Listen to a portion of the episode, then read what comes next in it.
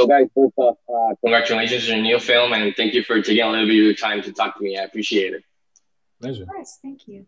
So, uh, one one of the things I loved about uh, Lockdown is that it feels uh, personal and real, and it explores themes and emotions uh, such as uh, depression and love and marriage, expressing what you feel, uh, trying to find yourself and stuff like that. So, I wanted to ask you, each one of you, which of all these emotions or themes did you try to accentuate uh, the most through your character and performance in the film? Let's start with Anne. Rage.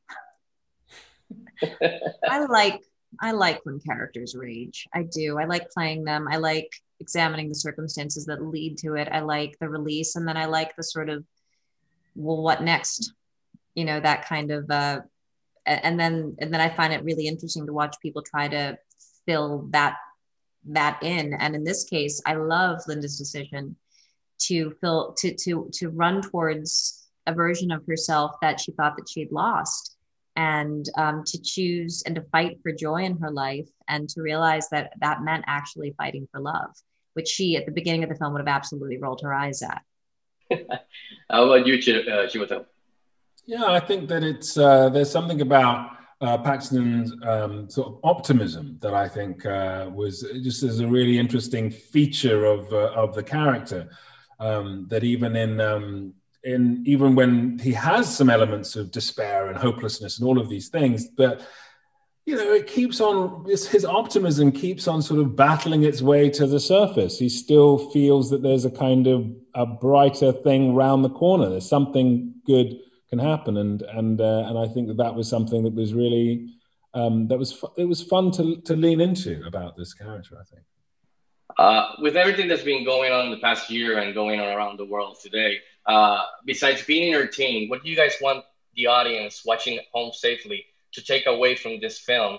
And do you guys have any advice for couples out there that are spending perhaps more time than the usual under the same roof? And just want to make clear that's not about me. it's about. How about Anne? Uh, well, I always think it's kind of a dangerous thing to give uh, blanket relationship advice without knowing the couple. But I think just sort of general advice for right now is just be kind.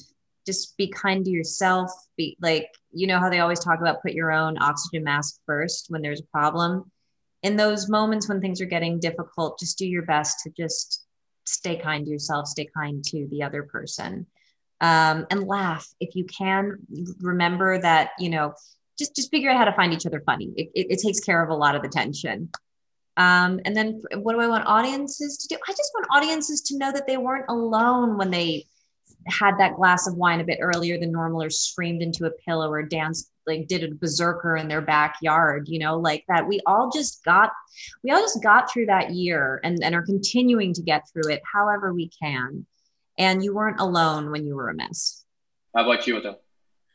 Yeah, I think that um, I think that there is something about that kind of um, these characters searching for the sort of joyful part of themselves, you know, and uh, and wanting to kind of tenaciously hold on to that, you know, um, to to find it and to, to and to and to keep it.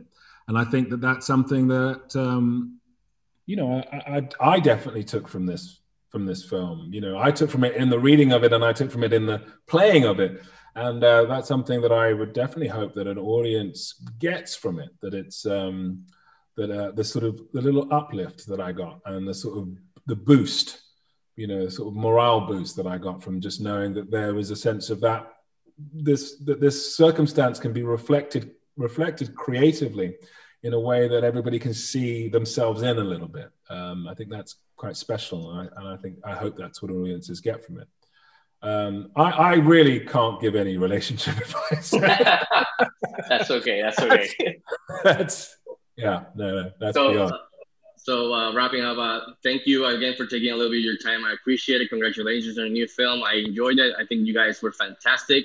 Uh, uh, it made me laugh, so it took my mind off what's going on. So I appreciate it. So thank you again, and, and, and stay safe, guys. Thank, Thank you.